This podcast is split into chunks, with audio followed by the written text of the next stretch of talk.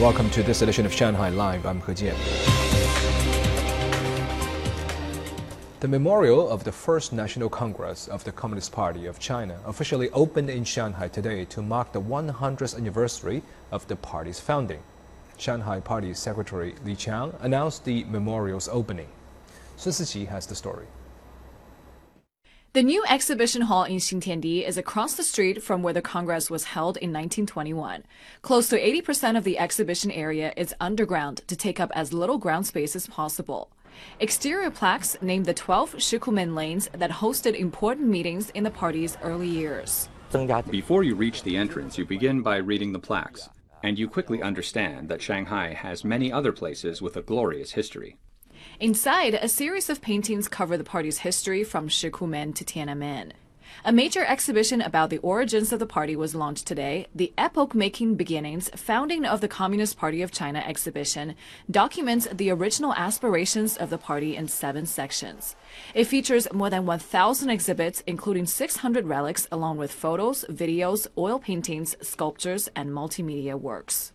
Overall, the memorial has more than 120,000 exhibits. Placards explain how they were essential to the party's history. The exhibits are arranged by time periods with particular themes. In this section, we have 100 documents that showed socialism spreading around the time of the May 4th movement in 1919.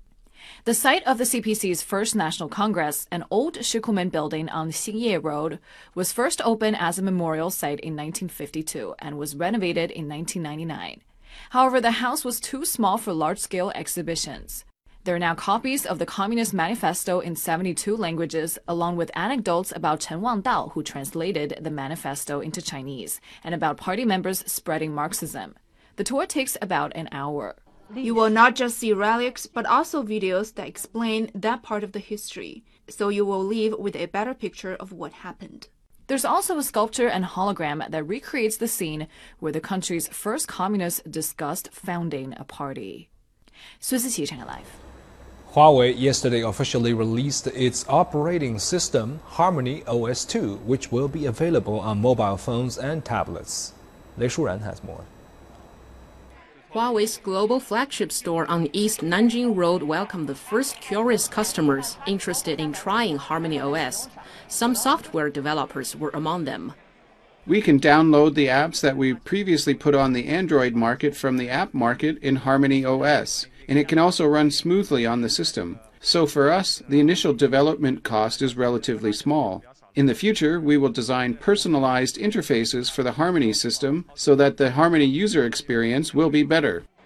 In addition to being applied to a single device, the Harmony OS can also build a super terminal through cross device interaction, allowing consumers to control multiple devices as simply as operating just one.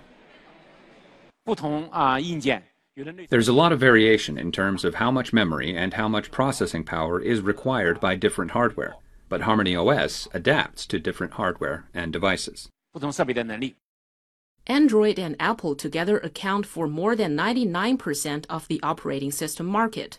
Experts said the emergence of Harmony OS is likely to break their dominance. Huawei said that it has cooperated with thousands of hardware and app developers along with service providers to build Harmony OS. Lei Shuran, Shanghai Live. As World Oceans Day approaches, South Koreans yesterday protested against Japan's decision to dump radioactive wastewater from the crippled Fukushima Daiichi nuclear power plant into the Pacific Ocean.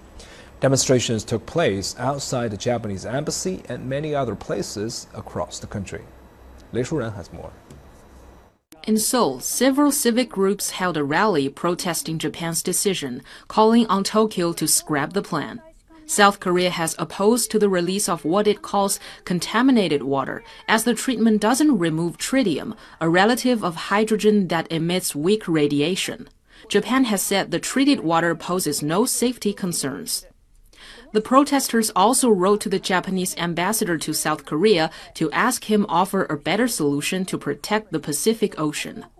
Apart from Seoul, there are more than 60 environmental protection organizations and civic groups across South Korea that have taken part in rallies against Japan's decision.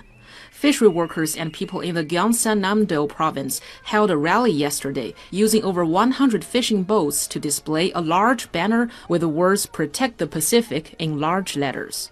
Japan announced its plan in April to discharge the tritium laced water from the Fukushima nuclear plant. The plan calls for more than 1.25 million tons stored in tanks to be released into the ocean in about two years. 雷舒然，上海 Live。